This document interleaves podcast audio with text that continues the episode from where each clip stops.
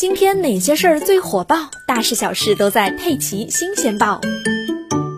近日，狗狗币的价格剧烈波动。四月十五日，狗狗币大涨百分之五十；四月十六日再度暴涨，日内涨幅超过百分之两百，二十四小时内涨幅一度达到百分之二百五十，最高触及零点四七美元一枚，总市值一度突破六百亿美元。前两天，狗狗币一年涨幅超过四百倍的内容还登上了微博热搜，网友们直呼这太疯狂了。确实，二零二一年年初以来，狗狗币最高涨幅逼近一百倍。如果从二零二零年三月十三日的低点零点零零一一五八美元算起，十三个月的时间，狗狗币的价格最高上涨了四百零五倍。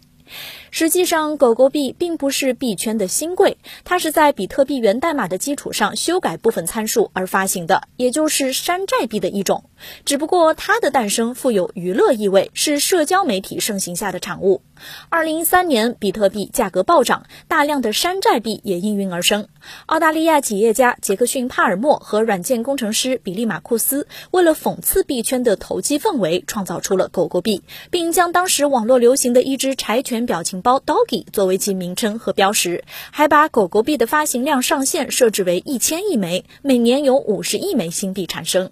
最初，狗狗币主要活跃在网络社区 Reddit。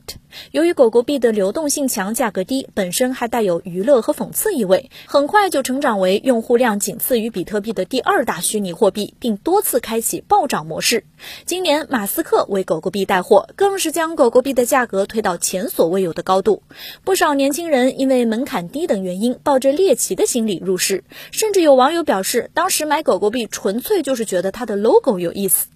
同时，狗狗币飙升的价格也引发了人们对加密货币市场潜在泡沫的担忧。有专家提醒，比特币、狗狗币、以太坊等加密货币是一种投机性资产，既没有国家主权的授信，也没有法定货币的地位，应用前景不确定性大。重庆工商大学区块链经济研究中心主任刘昌分析认为，目前狗狗币应该被高估了，价格越高，对市场形成的抛压就越大。而狗狗币并没有相关的技术创新，主要是依靠原有的社会基础和名人效应，长期竞争力不足。总体来看，狗狗币的炒作近乎达到极致了，投资风险比较大。